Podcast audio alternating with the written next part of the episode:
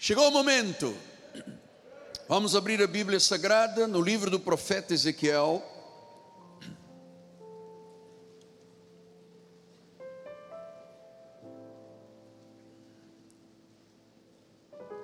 Capítulo 47, versículo número 12. Junto ao rio, as ribanceiras, lembra-se que o rio saiu do altar, passou pelo templo e foi pela terra do Oriente.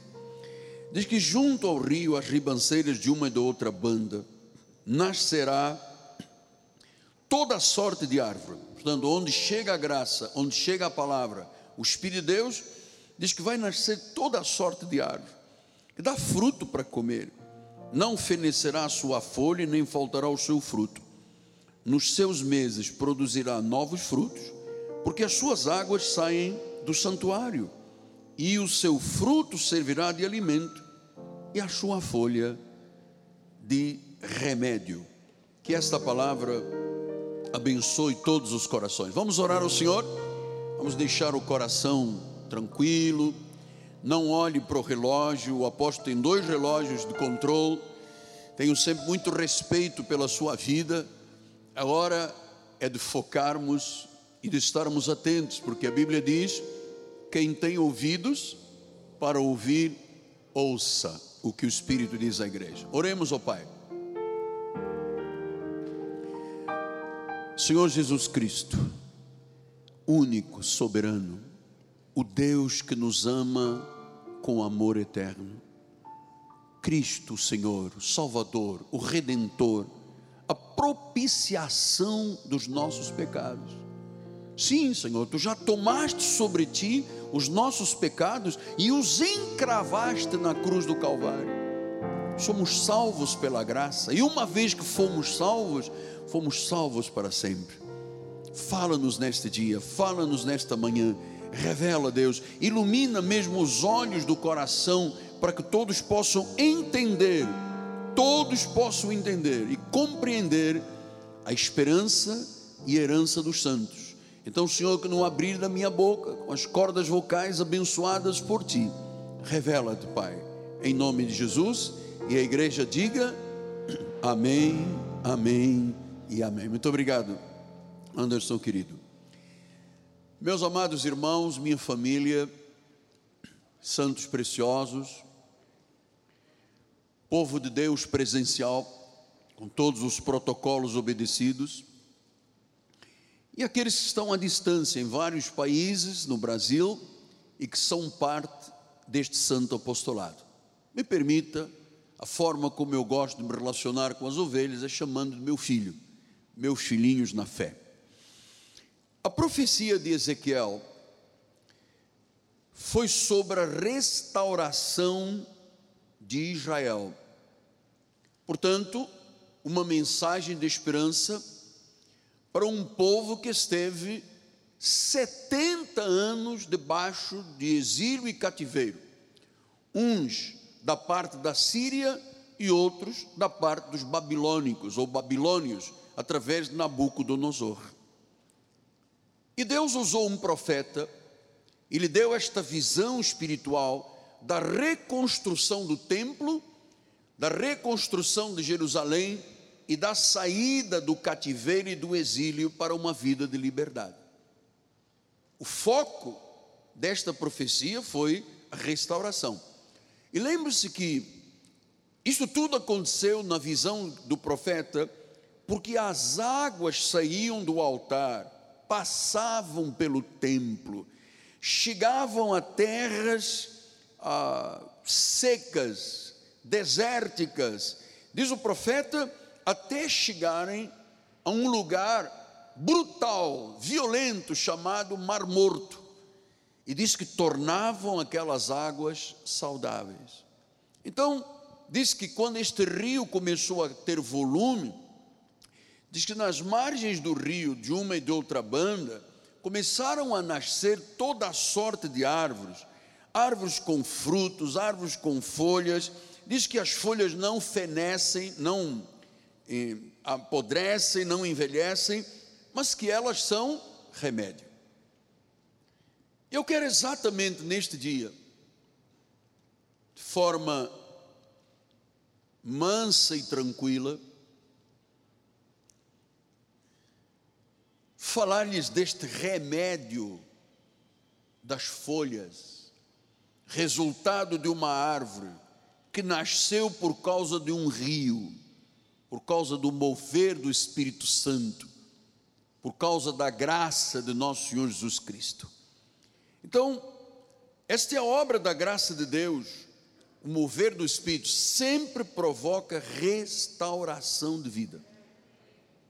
Olha, amado, eu tenho ouvido cada testemunho de pessoas que estavam literalmente no fundo do poço da vida. Pessoas, como disse o salmo, estavam no pó, no monturo, na aflição. E Deus tem usado este altar, fazendo esta água da graça de Deus chegar a estes corações que eram como aquela terra da Palestina inóspita, seca, craquelada, pessoa que vive em depressão, em angústia, em medo, impulso suicida, nós nas suas emoções sempre tentando e nunca conquistando, sempre esperando e nunca alcançando. Diz que quando estas águas chegam, há restauração. E veja que a profecia que o Senhor nos deu, baseado nesta palavra, foi que a restauração era também em relação a tudo que o Senhor Deus valoriza. E eu quero lhe dizer que a mensagem do novo pacto é a mensagem que Deus mais valoriza. Você sabe por quê? Porque ela é remédio a graça de Deus é o único pacto verdadeiro, a única aliança. Nós que somos de origem gentílica, não teremos que ter parte com Moisés. A igreja atual, a igreja da nova aliança, ela não pode viver de ritos, de cerimônias, de batismos, de sacrifícios, de vigílias, de jejuns, de cerimônias judaicas. Cristo nunca, nunca batizou ninguém. O batismo veio de uma tribo dos essênios, do qual Jesus e o seu primo João Batista vieram. Quem batizava era o próprio João Batista, e ele chegou a dizer: Olha, eu vos dou água, eu vos batizo com água. Era o último profeta do Velho Testamento e aquele que daria início ao Novo Testamento. Então, ele diz: Eu vos dou água, mas ele vos batizará com Espírito Santo e com fogo. Portanto, Espírito Santo e fogo, a graça, são insubstituíveis. Nenhuma água pode resolver o que só Deus, através do Espírito, faz. Então, é, como é remédio, nós temos que trabalhar com profundidade esta manhã sobre uma questão que a igreja tradicional dificilmente entende. Vamos abrir então agora a Bíblia em Romanos 6,14. Diz assim o apóstolo São Paulo: Porque o pecado, vamos tratar isso com sabedoria. O pecado não terá domínio sobre vós. Por quê? Porque o pecado tem domínio quando a pessoa está debaixo da lei. Mas ele diz: Vós não estáis debaixo da lei, vocês estão debaixo da graça. Logo, não terá domínio, não terá ênfase. Os senhores que me acompanham há muitos anos sabem, eu nunca dei ênfase, nunca disse deste altar, ó oh, pecador. E mal daquele que chamara uma ovelha do pecador. Paulo diz: quando era no tempo da lei, aí sim o pecado tinha domínio. Lembra-se que o profeta diz: a alma que pecar essa, morrerá. Mas agora estamos debaixo da graça, sim, e a alma que pecar hoje, Deus disciplina, Deus corrige, corrige e Deus açoita. Então há aqui uma diferença entre a lei e a graça. A lei e a graça. A única mensagem que salva é a mensagem da graça. E onde não houver graça, não há nada. A religião, os senhores estão a entender? A religião, a reunião, mas não há o mover de Deus.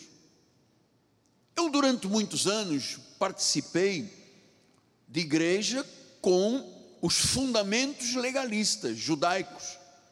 Eu também jejuava, eu também vigiliava, tínhamos vigília, jejum, óleo na cabeça, é, dias de consagração, não sei aonde, tantas horas de joelhos. Nós pagávamos um preço alto. E um dia o Espírito foi sensível e disse: Por que você está fazendo isso? Não, mas eu quero pagar o preço. Eu disse: Mas qual o preço? Eu já paguei. Diga graças a Deus. O preço foi pago. Deus cancelou toda a dívida que constava contra nós, ordenanças, pecados. Deus cancelou, diga cancelou. Ah, e sabe o que ele fez? Ele revogou a lei, ele tirou a lei. Mas a igreja de Jesus não sabe disto.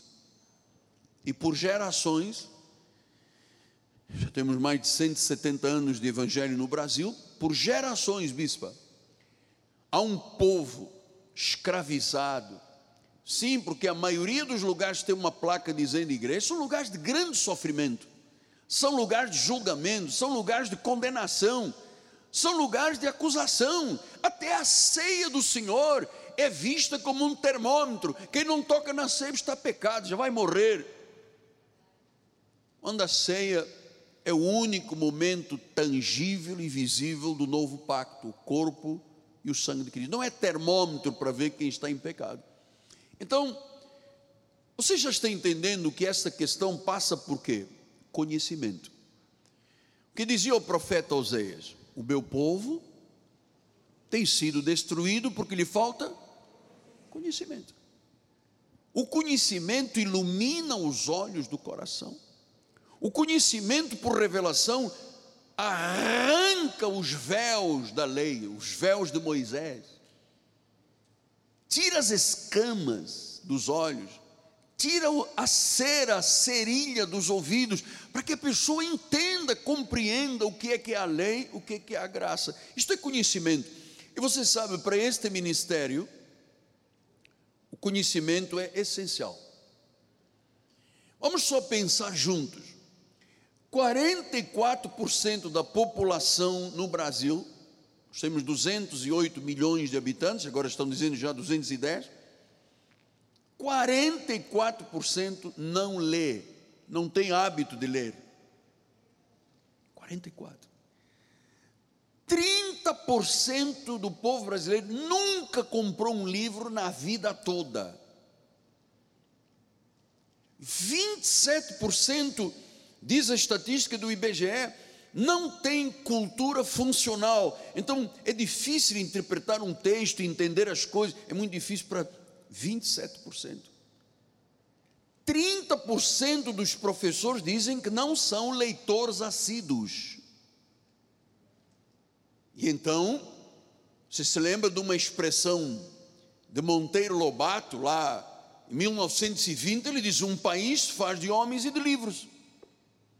E eu diria, plagiando Monteiro Lobato, um país se faz de homens com conhecimento e da Bíblia. Sim, porque para governar uma nação, se não tiver Bíblia na mão, amado, não governa. Governar um estado, um município, uma casa, uma família, onde não há Bíblia, não há estrutura, não há fundamentos, não há vida, vida vitoriosa. Então, é, você sabe como é tão importante o conhecimento que uma pessoa, por exemplo, que vai para uma prova, é um candidato seletivo, vai ser selecionado para um emprego. Se o RH que está entrevistando e selecionando descobrir um erro de português, já não é aceito. É um tropeço. Ah, se um funcionário de uma grande empresa passar um e-mail errado com o seu teor errado, ele é despedido na hora. Então, o que eu quero dizer aos meus filhos na fé? É preciso aprender por toda a vida. Pastor, quando é que é o fim do aprendizado? Não tem fim. E olha, não há idade, não há nível social, não há padrão financeiro que diz assim: ah, por causa disto eu não posso aprender. Não. O aprendizado é para toda a vida. Eu lhe disse, eu tenho muita facilidade de pregar, muita facilidade de interpretar a Bíblia com olhos espirituais iluminados. Deus quis assim. Mas eu, mas eu garvei. Ontem eu gastei oito horas e meia para preparar duas mensagens. Por quê? Porque elas exigem comprometimento e seriedade. Eu não posso chegar diante de uma multidão e diante de milhares e milhares de pessoas que buscam o meu apostolado, abrir a Bíblia com os olhos fechados e botar o dedo e dizer: O Senhor é o meu pastor e nada me faltará. Isso é um desrespeito. Isso é uma falta de conhecimento. Então, Paulo, quando escreveu a 1 Coríntios 12, 18, ele disse: diz, mas Deus dispôs os membros, colocando cada um deles no corpo como lhe aprouve. Então, o que, é que nós entendemos no nosso ministério? Que é o que Deus, o que aprouve a Deus, aquilo que é vontade de Deus, aquilo que é beneplácito aquilo que é desígnio, é isto que prevalece. Pastor, o que, é que o senhor representa? Como é, que, como é que é o contexto de Deus? O senhor tem 42 anos de ministério. Qual é o contexto de Deus neste ministério e o seu, o seu contexto? Eu vou lhe responder mais uma vez. 99,99,99 ,99 é Deus. 0,000 este pó que está aqui. Este que está aqui. Então, eu entendo que a igreja de Jesus, ele faz o que lhe apraz, e Deus me deu um ministério do apostolado como ele quis. Você sabe, eu já expliquei aqui, numa convenção de igrejas em Miami em 1990, para 91, eu fui participar e naquela convenção fui consagrado apóstolo. Em 96 fui a uma convenção de profetas e apóstolos do mundo todo, tinham 7 mil apóstolos e profetas, sem ninguém saber quem eu era, amado. Só tinha uma placa dizendo Miguel. Chegaram os profetas e começaram a profetizar a meu respeito. Então, Deus é Deus, amados. Ele faz como lhe aprouve, como lhe apraz, ele faz como quer, com quem quer, quando quer. E você sabe, o nosso ministério não tem letra, porque a letra de Moisés mata. Nosso ministério tem espírito, que é a graça de Deus que dá vida. Então, Romanos 6,14. Porque o pecado não terá domínio sobre vós, pois não estáis debaixo da lei, sim da graça. Diz que o pecado, quando uma pessoa está na graça, o pecado não tem mais domínio. E agora vamos ouvir o Espírito falar nesta área. Talvez você pergunte assim, mas meu bom apóstolo, meu amigo, meu anjo, meu profeta, então qual é o papel do pecado no seu ministério?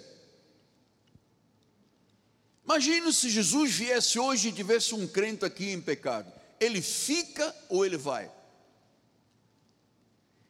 Pastor, me explique qual é o papel. O pecado pode afastar um crente de Jesus, como era no Antigo Testamento, que dizia a alma que pecar morrerá. Isto pode suceder que uma vez nas mãos de Jesus, alguém vem, o diabo vem, arranca, porque ele tem mais força do que Jesus? Então nós vamos ver o que diz a palavra, não é o que diz a lógica. A palavra diz: o pecado não terá domínio sobre vós. Você não está mais debaixo da lei, porque Jesus veio cumprir a lei. Paulo disse: o fim da lei é Cristo. O fim da lei é Cristo. Então, os ritos, as cerimônias, os batismos, as abluções, Isso são tudo obras da carne. Então, na lei, no passado, o pecado dominava as pessoas. Veja, o pecado foi tão grande do povo judeu com o Senhor, houve, houve tanta indiferença, tanto pecado, tanto paganismo, que Deus permitiu o exílio de 70 anos. Vamos para lá, carrega todo mundo para a Síria, carrega todo mundo para Babilônia. E lá estavam naquela escravidão. Amados, é, na graça, ouça, o pecado pode até querer domínio, ter domínio, mas não pode. Puxa, pastor, eu nunca ouvi ninguém dizer isso. Na graça, o pecado pode querer ter domínio, pode, mas não pode, não é capaz. Por quê? Porque nós não estamos debaixo da lei, estamos debaixo da graça. Então, na graça, nós somos privilegiados, mas com responsabilidade. Porque para os romanos, este um entendimento que eles, por serem eleitos de Deus, podiam pecar. Então, Paulo escreve a Romanos no capítulo 6, versículos 1 e 2, ele diz assim: Que diremos, pois? Permaneceremos no pecado para que a graça seja mais abundante? Isto era o pensamento de Roma. Vamos continuar pecando, porque a graça é superior, é mais abundante. E Paulo responde, versículo número 2: De modo nenhum. De modo nenhum eu vou pecar, dizer, não, eu posso pecar porque a graça me cobra. Não, de modo nenhum. E Paulo explica isto. Como é que nós viveremos para o pecado, nós que para ele morremos? Se morremos para o pecado, como é que eu vou estar aqui neste altar chamando alguém de pecador? Então a mente romana é a mente do mundo legalista hoje, que é: se eu pecar, faço um jejum, ou então volto à igreja, quando o pastor fizer o apelo, eu vou lá na frente e acabou. Este é o pensamento de Roma. Mas Paulo diz: não, o crente da graça de Deus não é dominado pelo pecado. Até pecamos todos, atenção, todos nós Ninguém pode dizer, ah, não, não, não pequei, ou por pensamentos, omissões, atos, mas na prática do pecado, Paulo diz, de modo nenhum. Então a lei era um pacto para a carne, a graça é um pacto para o espírito. E ele diz no versículo 12 e 13: não reine, portanto, o pecado no vosso corpo mortal. Ah, o pecado pode chegar ao meu corpo mortal, mas não pode atingir a meu espírito nem a minha alma. Ele disse: o pecado não, não, não reine na vossa vida de maneira que obedeçais às suas paixões. Quer dizer que o pecado tem paixões. Ele não pode ter o domínio, não pode reinar a nossa vida. Versículo número 13 disse: nem ofereçais cada um os seus membros do seu corpo ao pecado como instrumentos de iniquidade, mas oferecei-vos a Deus como ressurretos entre os mortos. Quer dizer que nós ressuscitamos em Cristo. Ele diz: ressurretos mortos, e os vossos membros consagre ao Senhor como instrumento de justiça. Então ele disse: oferece como instrumento de justiça. Não deixe o pecado dominar a tua vida. Então, nós estamos entendendo que, é, para eu dizer o pecado não terá domínio sobre mim, o que que Paulo disse? A pessoa tem que ter uma boa consciência. Não é uma consciência de pecado, uma boa consciência. Paulo falou de pura, lavada. Então, quando a pessoa não tem uma boa consciência, quando a pessoa não entende estes valores da obra de Cristo, aí vem alguns fatos que você já ouviu, todo mundo está nas mídias sociais. O que, que ele diz assim? Oh, uma hora na igreja é muito pesado, mas se eu for a uma festa e demorar cinco horas, legal. Um casamento atrasou três horas a noiva, legal. Mas na igreja, meio-dia, onze horas, todo mundo olhando para o relógio da lei. Da graça não, na graça sabe que isso aqui um projeto perfeito de Deus. Veja o que, que dizem as estatísticas: num show as pessoas procuram quem? As primeiras cadeiras. Nas igrejas da lei, as pessoas gostam de ficar nas últimas fileiras, último, mais distante do altar, porque é a lei. Na lei, as pessoas acreditam nas notícias, no jornal, no, no, no, naquilo que às vezes um jornalista diz. Eu vou lhe dizer com muito respeito: de vez em quando eu ouço jornalista, eu pergunto: é jornalismo ou é terrorismo? Quanta crueldade, amado. Notícia. Você se lembra? Prefeito de São Paulo um dia disse: Eu já comprei 38 mil caixões, eu já mandei abrir 3.500 covas, já comprei 50 mil sacos para recolher corpos, já comprei 200 viaturas. Amado, sabe o que, que disse o livro de Eclesiastes? Disse assim: aquele que abre uma cova é para se enterrar nela. Então, se eu acredito em notícias, por que, que eu devo contestar a Bíblia? Vocês, a maioria dos crentes da lei são contestadores da Bíblia, questionam a Bíblia. Não pode ter dízimo, não pode, porque isso, não, sabe, questionam Deus. E a oração? Quando você fala com um crente da graça, que ama a oração, que sabe que depende da oração, o indivíduo acorda até de madrugada para orar. Mas na lei a pessoa diz: não sei porquê, mas me dá um sono. Porque a lei. Na maioria dos lugares, os grupos de oração são reduzidos, são um pequeno grupo de irmãs de oração. Mas se você for nos barzinhos e nos clubes, está tudo cheio. Amados, nós não podemos nos envergonhar do Evangelho. O Evangelho é o poder de Deus para a salvação. Então, não podemos ter uma mente romana que diz: não, eu peco porque a graça resolve tudo. A graça não resolve nada. Se você pecar, você será disciplinado, corrigido e açoitado, e ponto final.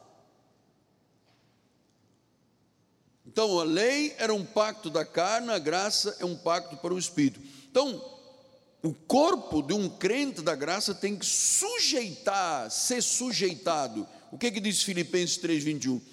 Diz o qual transformará o nosso corpo de humilhação. Nós temos um corpo de humilhação. Pedro ainda disse mais, em 1 de Pedro 3,21 diz: O qual, figurando o batismo, agora também vos salva, não sendo a remoção da imundície da carne. Olha, Paulo diz que é um corpo de humilhação e Pedro diz que é imundície da carne. Isto é a maldição da lei, amado.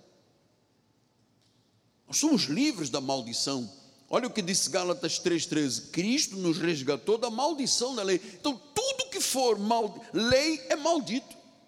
Paulo disse em Gálatas 1,6, 9, 8 e 9: Se um anjo ou um de nós pregar um evangelho que vá além deste da graça, dessas folhas de remédio será o quê? Anátema. Ou como diz o nosso tradutor lá em cima, Omar, anatema. Anátema. Mas diz que Cristo foi o nosso substituto. Ele nos resgatou da maldição da lei e disse: o resgate aconteceu quando? Na cruz do Calvário. Nos resgatou. Quer dizer que eu não tenho mais que fazer como é, Moisés fazia, ritos, cerimônias, jejuns, vigílias, sacrifícios. Não. Isso tudo foi incorporado em Jesus, ele se fez pecado para que eu me tornasse justiça. E assim disse Paulo aos Coríntios. Então, entenda, entenda isso definitivamente. O pecado não pode ter domínio sobre uma pessoa da graça. O diabo não pode tocar numa pessoa que tem esta confissão. Pastor, mas é um risco, o senhor está dizendo isto. O pecado não tem domínio. Se eu quiser agora no final do culto, bailar, pintar, bordar e beber e fumar e drogar. Então, pecado não tem, mas a minha carne tem. Mas eu estou te dizendo que a sua carne é um corpo de humilhação, uma carne imundícia, como é a minha. Talvez a mais imunda seja eu.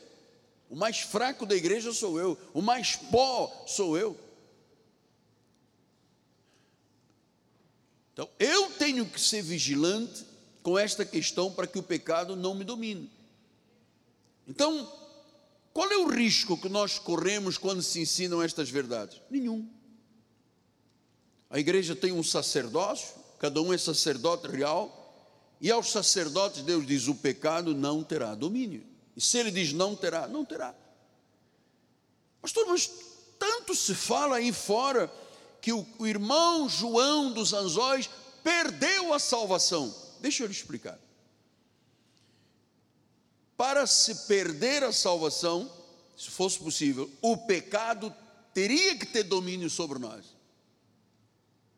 Mas a Bíblia diz que ele não tem domínio. Logo, o pecado não me tira a salvação. Pastor, mas é, antes da salvação, antes da salvação, o pecado tinha domínio total. E depois da salvação, não estou mais debaixo da lei, eu não vivo de cerimônia, ritos, sacrifícios, pago o preço, eu vivo pela fé, e a fé me diz que o pecado não tem domínio, quer dizer que Deus me deu a capacidade de eu dizer não, não quero, resisto, não posso, não faço. Deus deu esta capacidade a todos nós. Então o que que disse João 10, 28? Ele lhes dou a vida eterna, já, está falando das ovelhas, jamais perecerão. Jamais.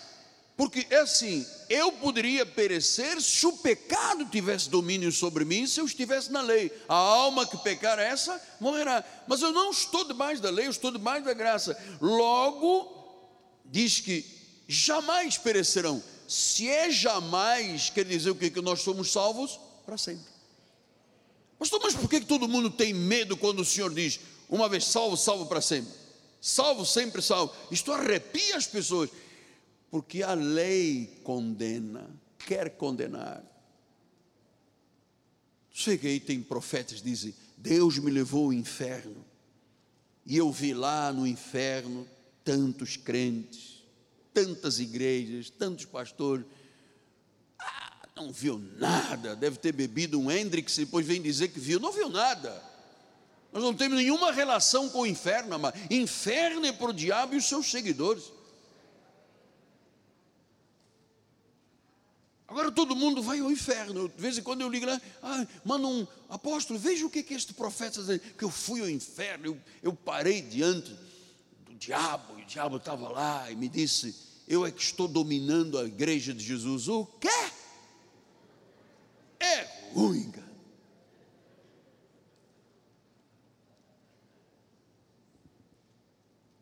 Diz que ninguém, jamais, jamais quer dizer que eu sou de Deus uma vez, de Deus para sempre, ungido uma vez, ungido para sempre, perdoado uma vez, perdoado para sempre, selado uma vez, selado para sempre, uma vez filho, filho para sempre. Diz que não pereceremos. Ai, Jesus ainda vem e diz: Olha, sabe uma coisa? Ninguém te arrebatará das minhas mãos. Ninguém. Ah, pastor, mas eu ouvi dizer que uma irmã, o diabo tirou ela da igreja, levou para a macumbaria. Deixa eu lhe explicar uma coisa. É impossibilidade zero de um crente renascido de uma semente incorruptível, de repente o diabo arrancar das mãos de Jesus e levar para a macumbaria. Em zero. Pastor, mas eu conheço uma senhora que estava na igreja e foi para a macumbaria. Essa senhora nunca esteve, nem, nunca foi igreja, nunca foi salva, nunca foi de Jesus. Nunca. Hebreus 10, 14 explica explica isso. Com uma única oferta, um único sacrifício que Jesus fez, ele aperfeiçoou para sempre. Uma vez salvo, salvo para sempre. Uma vez filho, filho para sempre. Uma vez ungido, ungido para sempre. Para sempre, quando estão sendo santificados. O que é isso sendo santificados? Aprendendo a viver aquele agiasmos, lembra o que, que Paulo diz? Sem santificação ninguém verá o Senhor. Não é a santificação da minha carne que me salva, mas Deus quer que a minha conduta seja santificada. Então, Miqueias 7,19 disse: Tornará a ter compaixão de nós, pisará os pés das nossas iniquidades e lançará todos os pecados nas profundezas do mar. Então, tudo que você imaginar que você foi ou que você é em termos de pecado, diz que ele jogou no fundo do mar. Ele não botou na lagoa Rodrigo de Freitas, nem das gigóias lá na, na Barra de Juga. Diz que ele lançou nas profundezas do mar, lá no fundo do mar, na área abismal, abissal, sei lá o que é, lá no fundo onde não há luz, nada absolutamente, Deus jogou lá os, os pecados. E aí vêm os pregadores, compram uma vara com molinete e lança na igreja. Pecador, você é um pecador. E a Bíblia diz: não, eu fui pecador. Ele se tornou, ele pegou o meu pecado e encravou na cruz.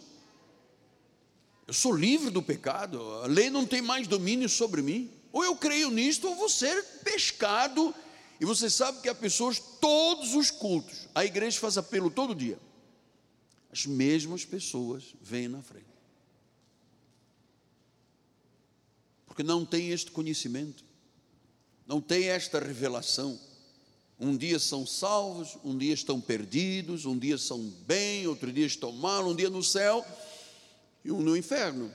Então, pastor, mas se Cristo vier hoje, vamos lá, final de contas, quem é que tem segurança da salvação? Quem, quem é que tem esta consciência pura, limpa de dizer: se Jesus vier hoje, eu vou com ele? A minha pergunta à igreja: você tem essa consciência? Jesus vier hoje, você vai com ele? Agora pergunta ao contrário: quem é que diz, se Jesus viesse hoje, eu ficaria aqui? Quem foi? Não levanta a mão que vai ser bravo. Ninguém. Não, é estamos em rede mundial com câmera. Se alguém levantar essa mão e dizer, olha aí, o pastor, tem gente perdida dentro da igreja dele.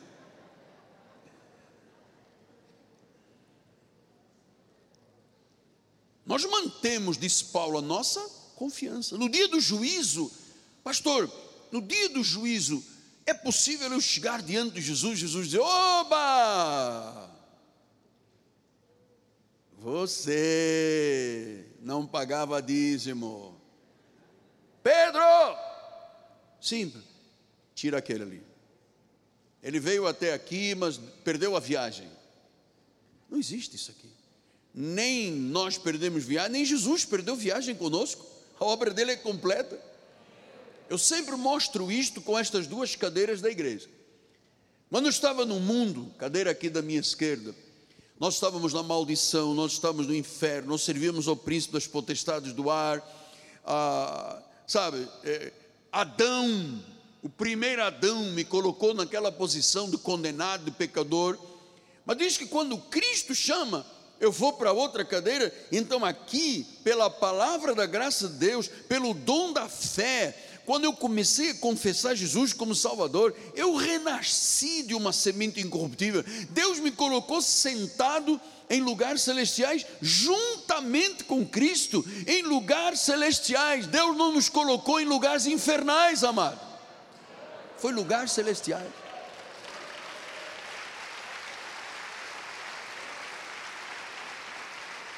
Então, antes de Cristo, eu estava aqui, amado. Você estava aqui, estávamos todos aqui. Maldição, pecado, bebida, fumo, mentira, adultério, cada um tinha uma área aí da vida. Mas quando vem esta água, lava, torna saudável, eleva e diz que aqui, juntamente com Cristo, Epa, a cadeira é grande demais. Juntamente com nós estamos sentados juntamente com Cristo em regiões celestiais, amado um espírito com ele, na mão de Jesus. Paulo disse: Olha, nem a morte, nem a vida, nem espada, nem morte, na fome, nudez, ninguém nos pode separar do amor de Deus. Sim, mas eu ouvi dizer que na minha igreja a pessoa é salva, mas de vez em quando vem para cá. Aí faz um jejum e volta para cá. Aí briga com a esposa e volta para cá. Aí acerta com a esposa e volta para cá. Um dia salvo, um dia perdido. Isto é dramático. O mundo tem que me ouvir. Isto é reforma protestante de 1505, amado, que se apagou a revelação pelo mundo. Hoje as igrejas estão descaracterizadas do que é uma igreja, amado. Eu quando ouço líderes grandes, expressivos no Brasil dizendo temos que fechar as igrejas, essa gente não sabe qual é a função da igreja, não acredita do que é a igreja, amado. Não acreditam, não sabem o que é. Uma das maiores igrejas do mundo fechou nos Estados Unidos, a maioria delas já abriram, e o pastor falou: Não, eu só vou abrir, dizia o ano passado, só a partir de abril do ano que vem.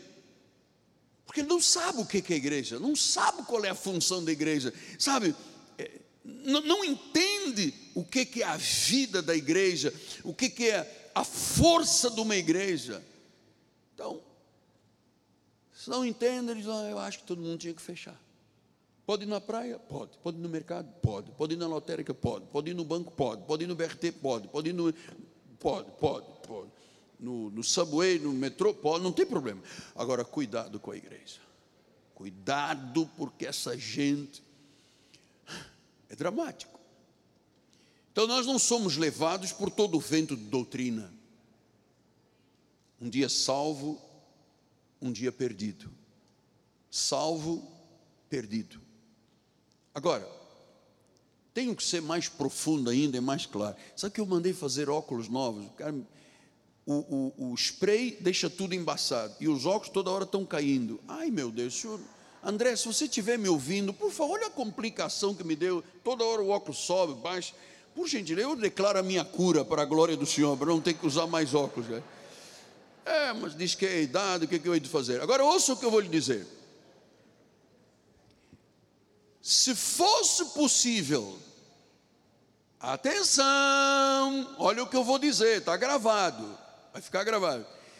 Se fosse possível levar Jesus de novo ao sepulcro, e se fosse possível desfazer a ressurreição, aí nós estaríamos perdidos. Aí nós teríamos perdido a salvação. Então você vê que na maioria das pessoas são falsas interpretações.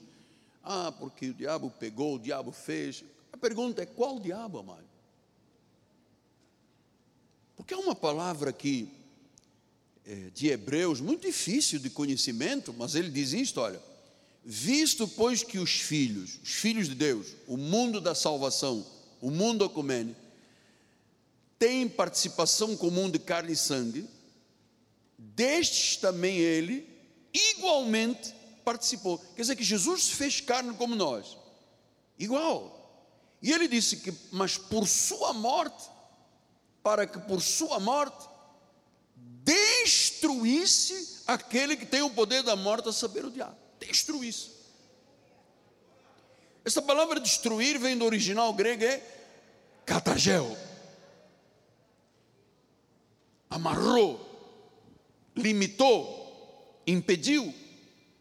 Então, quando uma pessoa, apóstolo, eu preciso de um gabinete pastoral, que um demônio entrou aqui na minha vida, está tá me desarticulando, eu não queria comer sorvete, o demônio diz: come, come sorvete, pão, massa, beleza, isso. O senhor, o senhor pode tirar esse demônio dentro de mim? Eu disse: não posso tirar demônio de ninguém, porque nenhum demônio pode entrar em você, mano.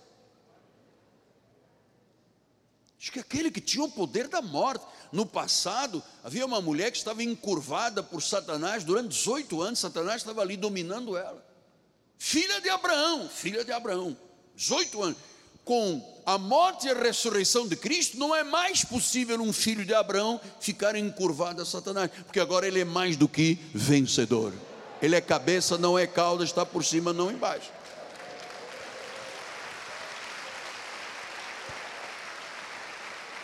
Então, o pacto da graça de Deus é algo firme, algo firme, imutável, é âncora para a nossa alma.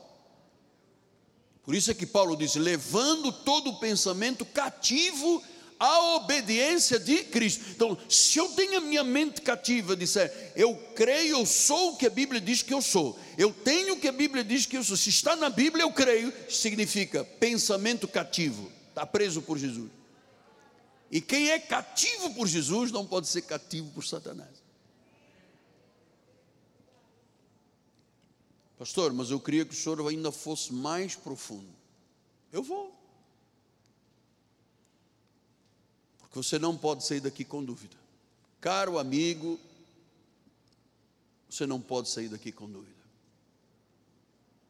Porque já envenenaram muitas pessoas aí ao longo destes 170 anos. Então vamos lá interpretar a Bíblia com olhos da graça de Deus. Hebreus 6, 4 a 6. Vá aguardar primeiro esta palavra. É impossível, diga, é impossível. Guardou? Eu vou ler. É impossível, pois, que aqueles que uma vez foram iluminados, provaram o dom celestial, se tornaram participantes do Espírito Santo. 5 provaram da boa palavra de Deus, provaram os poderes do mundo vindouro e caíram.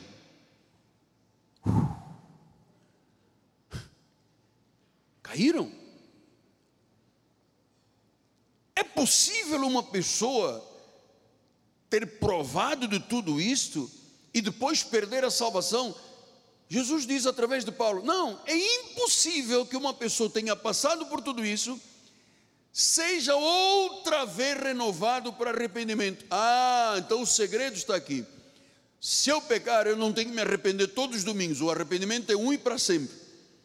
Agora, quando eu sou salvo, Deus me dá um, desculpa a expressão, perdão, um pacote: santidade, bondade, misericórdia, sabedoria, justificação, selo do Espírito. Deus dá tudo na nossa vida. Então, provamos os poderes do mundo vindouro, provamos a palavra, provamos os poderes de Deus e se eventualmente cair, seria possível a pessoa perder tudo isso? Ele disse: é impossível. Renovar outra vez, porque então Cristo teria que voltar, teria que ir para a cruz, teria que derramar o sangue, teria que morrer, ser sepultado. E disse: é impossível renovar outra vez, visto que de novo estariam crucificando para si mesmo o Filho de Deus expondo a ignomínia. Então, uma vez salvo, se eu pecar, disciplina, correção e açoite, mas é impossível perder aquilo que Deus deu. Isso aqui não é um jogo de gato e rato, amado. Isto é uma realidade bíblica. Quer dizer que se Deus me tirou daqui e me trouxe para aqui, para o reino do Filho do seu amor, e aqui eu cair e aqui eu pecar, é impossível eu voltar para cá para depois renovar outra vez para cá. Mas a igreja tradicional diz que sim, é possível. A Bíblia diz é impossível. Cristo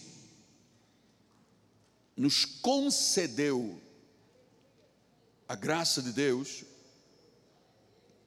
e perder-se um crente é impossível.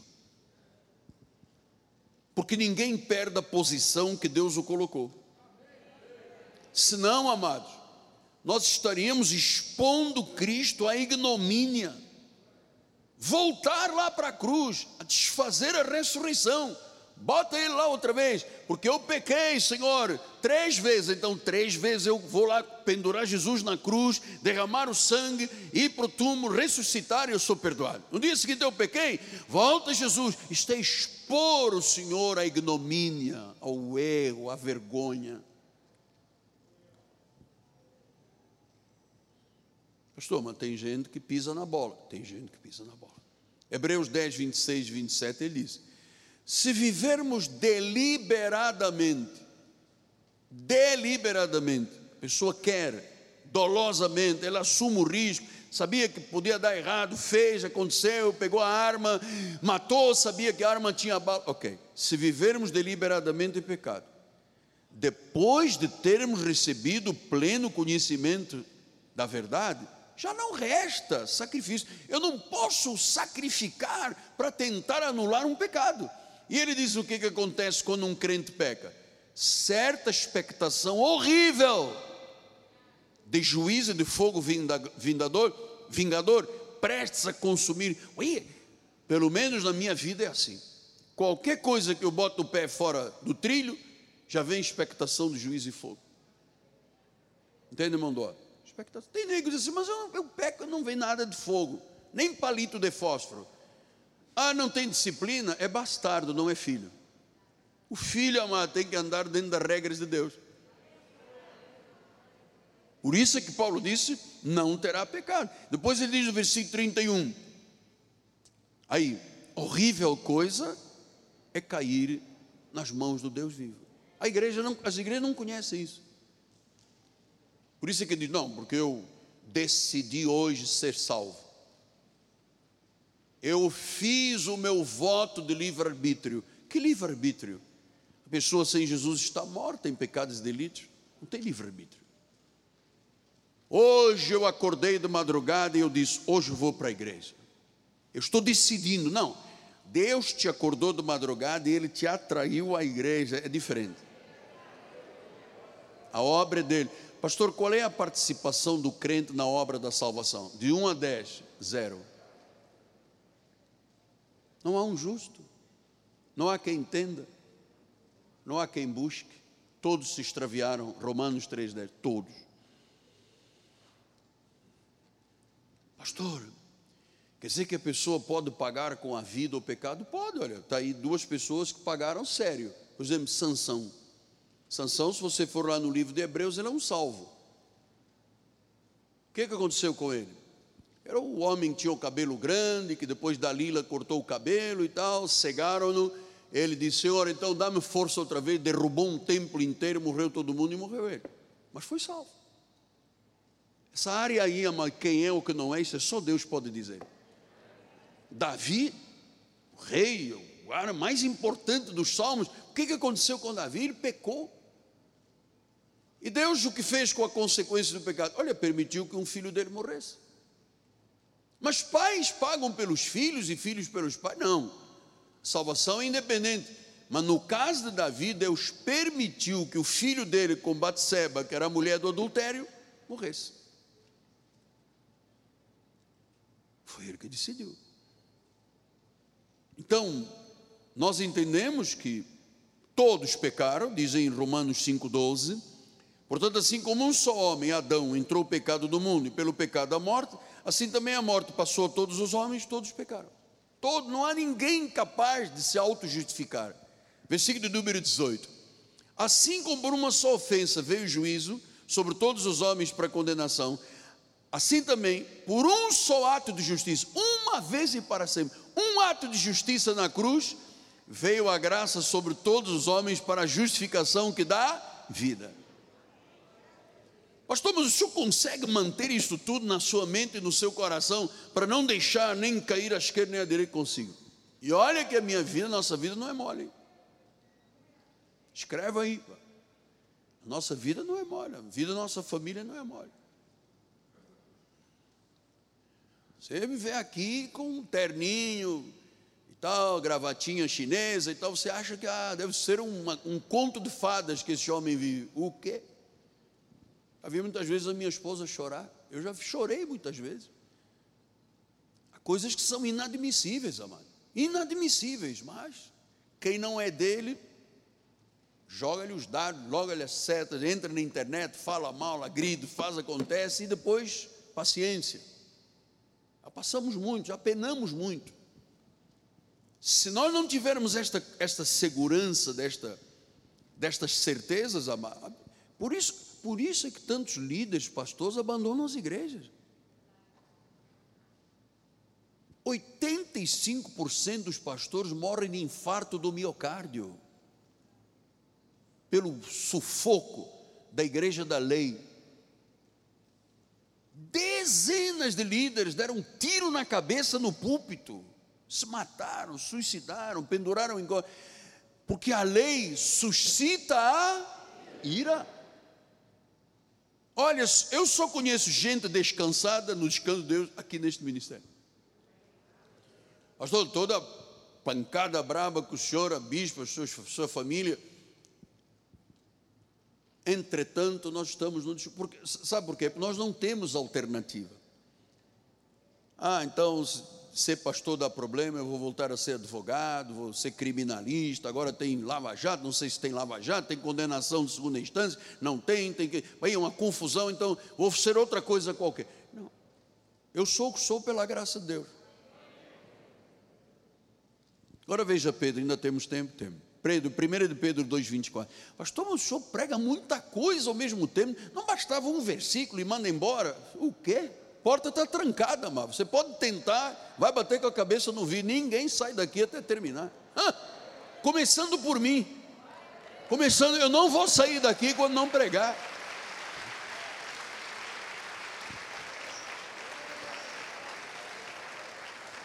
Então, 1 de Pedro 2,24, o que, que diz? Carregando ele mesmo sobre o seu corpo, ele mesmo em seu corpo sobre o madeiro. Carregou ou não carregou, amado? Vamos dizer, Ei! Carregou os nossos pecados sobre o madeiro, para que. Agora, Pedro já entendia, já tinha levado uma pauladinha, um cajado de Paulo, mortos aos pecados, quer dizer, o pecado não tem mais domínio sobre nós, porque senão eu não vivo. Se eu achar, pequei, pequei, pequei, pequei, pequei, eu não vivo, amado. Um dia na cadeira da esquerda, um dia na cadeira da direita, um dia estou no céu, outro dia já fui para o inferno. Deus me livre de viver uma vida cristã. Mas isso não é cristianismo. Isso é mensagem que perverte e perturba os crentes. Ele carregou, descarregou sobre si. Quando ele estava lá naquela cruz, Lá estava o Miguel Ângelo. Ele carregou e ele disse: Miguel, eu carrego aqui, eu me faço pecado para você ser minha justiça. Amado, vou lhe dizer uma coisa: é, a obra de Cristo é perfeita.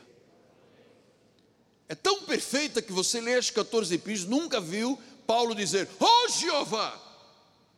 Jeová é da lei ele chamou Senhor Jesus Cristo.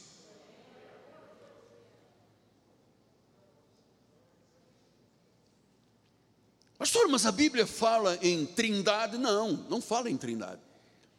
Deus não está dividido, Ele é um. Ele se manifestou em carne, mas Jesus é Deus, Cristo é o Senhor. Então, amado, isto é realidade do que eu estou lhe mostrando.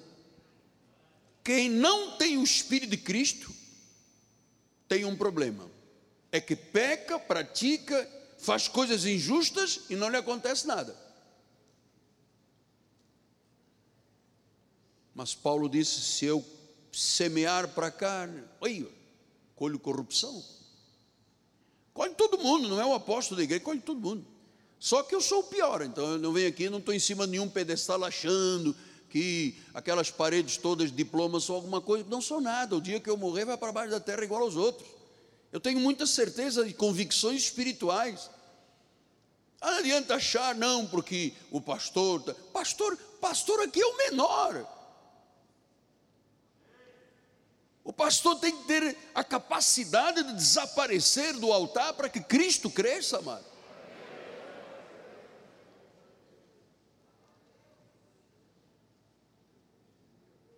Paulo disse isso, é o pior dos apóstolos. Ele foi levado ao terceiro céu, andou na frente de Jesus no trono. É o pior, nascido fora do tempo.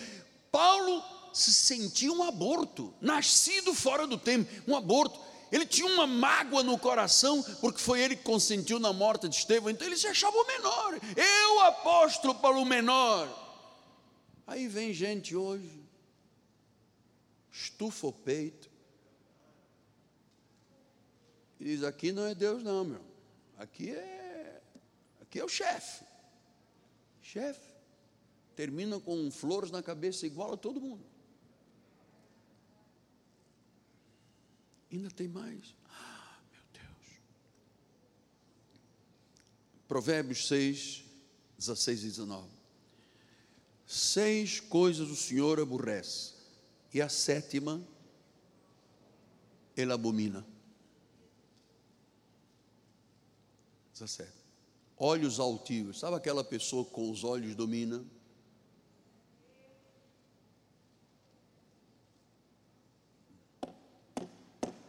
Deus não gosta disso. Língua mentirosa, barbaridade tchê. Disse, uh, Deus.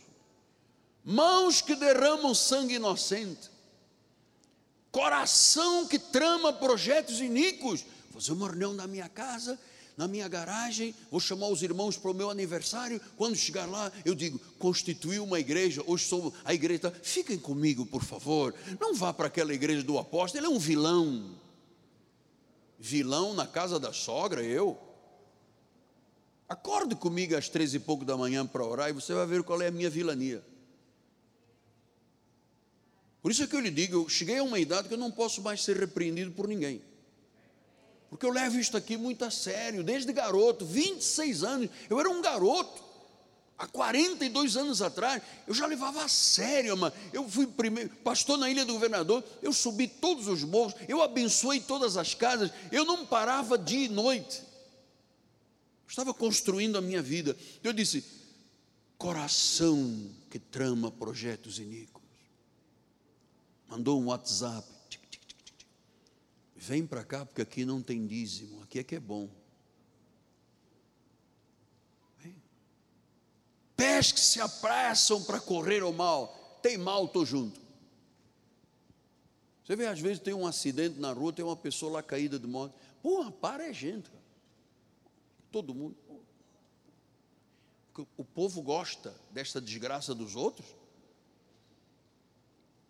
Então diz que Deus não gosta disso. E diz o versículo número 19: testemunha falsa que profere mentira. Agora, qual é o pior que Deus abomina? Quem semeia contendas entre os irmãos. Quando você vir alguém semear esse evento, eu não acredito aqui entre nós, não há espaço para isso, mas se eventualmente alguém aqui criar uma contenda, fala o ouvido dessa pessoa, Deus abomina. Murmuração, Deus abomina. Olha, ou você murmura e a murmuração acaba com você, ou você freia a murmuração. Eu não gosto de fofoca. Eu não gosto de fofoca. Não gosto nada que disse que não não gosto. Porque eu sei que Deus abomina isso. Então, o convertido, nascido do novo, tem temor de Deus. Olha, amado, no mundo temos muitas aflições, disse Jesus. No mundo passais por já temos aflições demais. Paulo, Jesus disse: tendo bom ânimo, eu venci. Ou seja, ele está me colocando numa posição de vencedor. Então eu agora termino com Hebreus 12.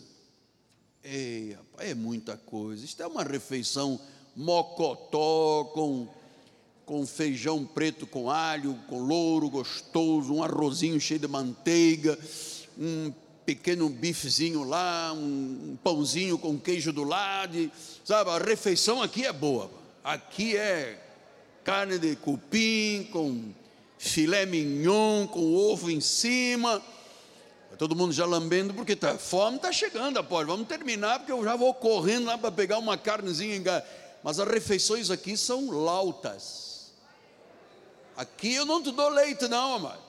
Eu não sei mais como é que é leite para a igreja. Eu sou um homem de alimento sólido. A nossa netinha, Ágata, o médico já liberou para comer. Então fica a bispa, minha esposa, raspando uma bananinha, bota na boca, ela. Então vamos ver o caqui. Caqui, caqui não vai lá, sabe? Porque o alimento sólido, a criança tem que deixar de ser criança para se alimentar com solidez. Hoje a pediatria já diz que a partir de cinco meses já pode comer. Tem neguinho com cinco meses já devorando um bife, mano. Não tem dente, mas fica mordendo a, a boca para sair um dente, mas a mãe põe um camarão na frente, ele parte para cima. Acho que tem que ser assim para quando a criança desenvolve imunidade para crescer forte. Não sei, não conheço muito isso aí, mas está bem. Ora, na vossa luta contra o pecado, e não tendes resistido até o sangue, estáis esquecidos, exortação que, como filho, discorre convosco, filho meu, não menospreza a correção que vem do Senhor, nem desmais quando por ele é reprovado, porque o Senhor corrige a quem ama, açoita todo filho que recebe. É para a disciplina que persevera. E quem é que disciplina? Não é a igreja. Eu não posso chamar aqui o irmão ah, eu ouvi dizer que o irmão brigou com a esposa.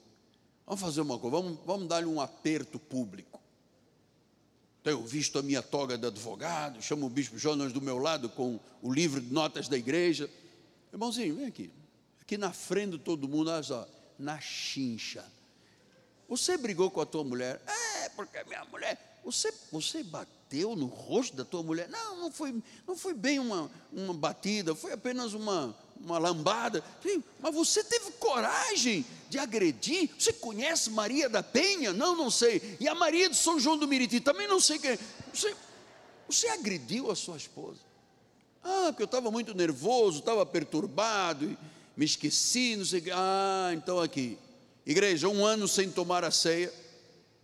Não pode mais sentar aqui na frente, tem que ficar lá fora no jardim. Sem água, 48 graus. É você pagar o preço. Você tem que pagar o preço. Isso é a lei que faz. Quando alguém chega aqui, de vez em quando no ofertório, no passado, as pessoas chegavam aqui e diziam: Oi, apóstolo, ontem negócio me deu, não sei porquê eu já não fumava há 20 anos. Você sentiu o vizinho fumando, fui lá, comprei um e fumei. O que agora o que aconteceu com a minha vida? Eu falei, ah, escova os dentes, joga o, o cigarro fora pô, e resiste. Quando o cheiro do tabaco vier, resiste. Ah, Senhor, eu prefiro vomitar do que fumar. E Deus vai te honrar. Agora, o que eu entendo é que uma pessoa salva, que tem estas qualidades todas aqui, ela não tem mais vontade de fumar, de beber, de matar, de roubar, de mentir, de adulterar. Não tem. Não maltrata o marido, não maltrata a esposa, ama os filhos, educa os filhos sem ira, sabe? Tranquilo. Cidadão do reino é tranquilo. E aí, você aprendeu alguma coisa hoje? Glória a Deus, amado. Glória a Deus.